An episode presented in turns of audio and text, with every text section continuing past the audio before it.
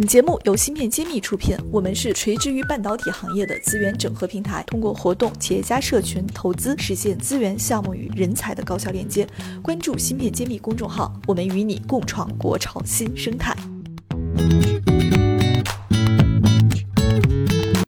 家关注芯片揭秘，我是主播幻石，我是主讲谢志峰。今天我们跟谢博一起来聊一聊最近的一些热点，也回答一些粉丝的问题。首先第一个问题啊，就是我们这几天其实看到了一个不是特别乐观的消息，嗯，就是发现荷兰和美国在对中国光刻机输运上面达成了一个初步的共识。当然，这个消息呢也是彭博社报道的，我们也没有从其他的媒体上得到相关的印证。按照彭博社的这个最新的报道，对我们芯片行业来说，应该多少有些悲观，因为荷兰和美国政府可能达成了一项。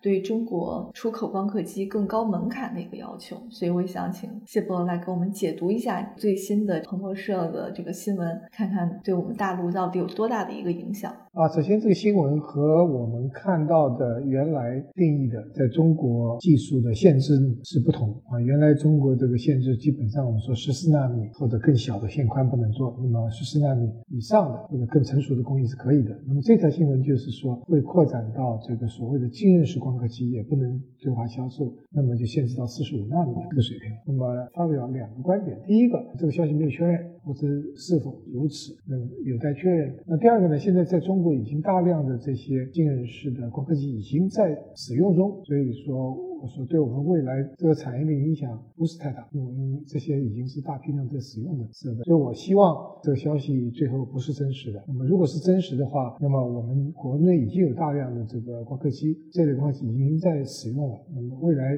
对我们的影响是扩产会有影响，现有的生产应该是没有影响。也就是说，如果大陆要扩四十五纳米到七纳米这个阶段的制程的厂，可能就会买不到新的光刻机了。呃，买不到 ASML 的光刻机。当然，现在。我们要看到是不是日本的那个佳能啊、尼康啊能够提供这样子这样子的设备，现在都不确定。但是就像谢博刚刚说的，这个四十五到七，可能这个。尺度的光刻机也并不是我们现在国内所有代工厂一定必须要用的，对吧？七纳米以下，我们其实整个都有需求，但目前为止量最大的这些需求呢是已经能够能够满足。那么我想，荷兰最终对外的这个公布的消息为准，现在看只是一些新闻吧，而且是媒体的新闻。那如果说真的如彭博社的这个新闻所公布的这样，您对这个产业？有没有一个什么样的一个预判？包括这个代工厂角色，以及做设备方，他们谁会受益，或者谁会有巨大的一个利空？能不能跟我们去讲一下？那当然，在这个情况下，国产的或者是其他国家光刻机的机会就来了。那么这些机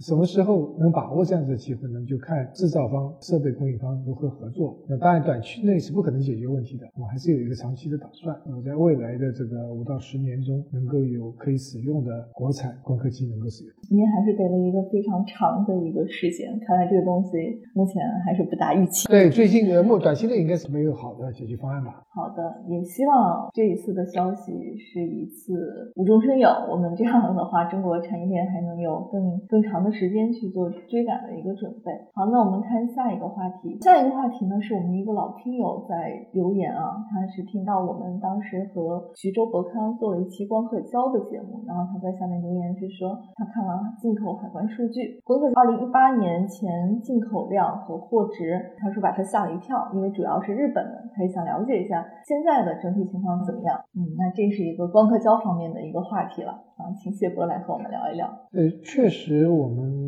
现在和过去，我们光刻胶主要还是靠进口，特别是日本占到了很大的一个比例。那我们其实，在最近这几年，中国国内的这个光刻胶公司都都在努力。啊，也是有不错的进展，包括呃这个南大光电啊、上海新阳这些公司上市公司，他们都在努力。那么另外呢，除了日本的话，还是有其他国家，比如说是韩国啊、美国、其他还有欧洲都在都有，还有光刻胶公司。所以在光刻胶这方面的话，我的理解是是需要很大家一般比较谨慎，就是国内有一些公司已经做了出来，但是问题在要替换的话，整个这个验证过程很长，也会牵涉到可靠性和那个成品率的问题呢，大家会比较谨慎。但是，一旦有这个需求，实际上国产光刻胶是大有可为。对，其实韩国对日本的光刻胶也在一直的努力去下降，我想他们应该也意识到了互相卡脖子的一个问题。其实前几年我们也更多看到韩国买不到光刻胶来中国去找料，那现在听下来，我们看到一个消息，就是说韩国现在对日本的光刻胶的依赖度基本不到百分之五十。我想这是一个很好的一个产业链的消息。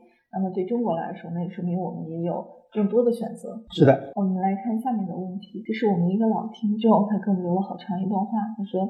他是孩子的家长，听我们的节目很长时间了。他的孩子是东南大学研三的学生，本科就进实验室，目前流片做了六次，这好厉害。研究生期间发表了几篇论文吧，然后还有两篇在 SSCC。然后本来打算读博，然后投了两家公司的简历，一家是新源，已经拿到了 offer，还有一家海思还没有面试。现在这个局面有点尴尬，因为投的公司非常少。他想让谢博给点建议。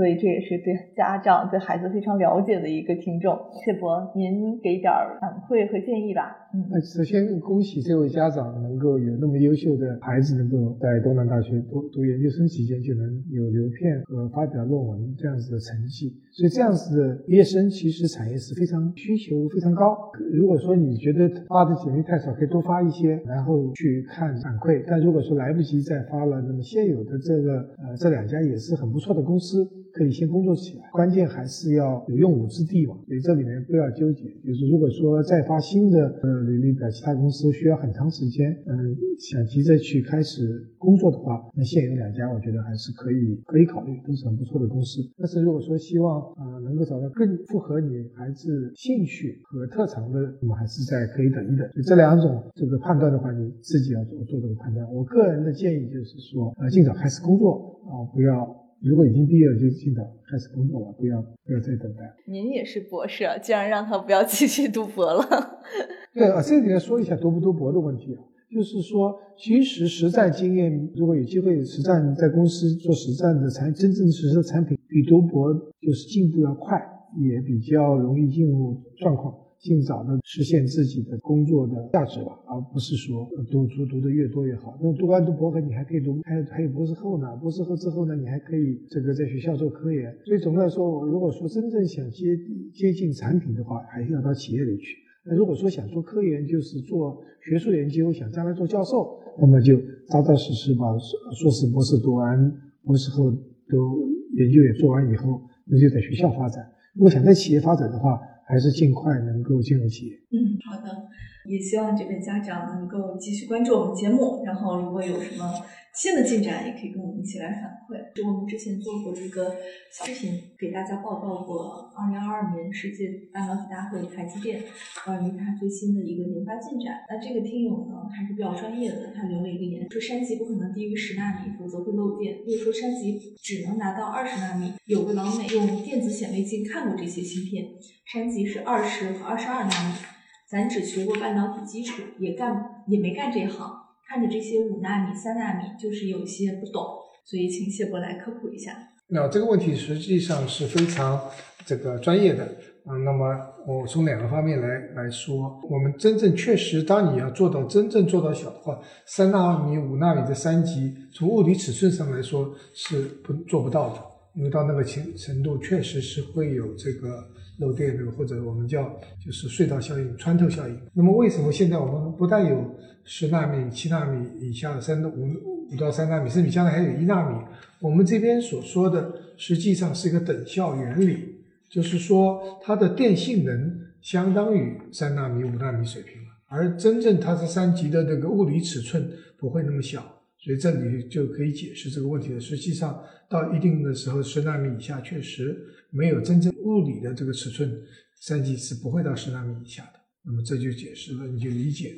它是一个等效的电性能达到这个三纳米、五纳米的性能，那并不证明它真正三级的物理尺寸是三纳米、五纳米。嗯，所以这位听友真的是有一定的基本功的。好，我们最后来看一个知乎上的网友提问：它是根据最近的中芯国际在业绩会上有一个表示，说汽车行业所用的芯片和分立器件在代工行业占比比较小，靠这个增量支撑行业的扩产规模和生产规模是做不到的，所以要靠这大宗商品的需求复苏。所以这位听友就问说，为什么分立器件和这个汽车所用的芯片在代工行业占比比较小？是什么原因导致的？那这个中芯国际是谢博的老东家，所以请谢博来讲一讲为什么。我们要了解这个，就是晶圆代工厂，它实际上它建这个厂，它目的就是需要能够卖出去更多的晶圆。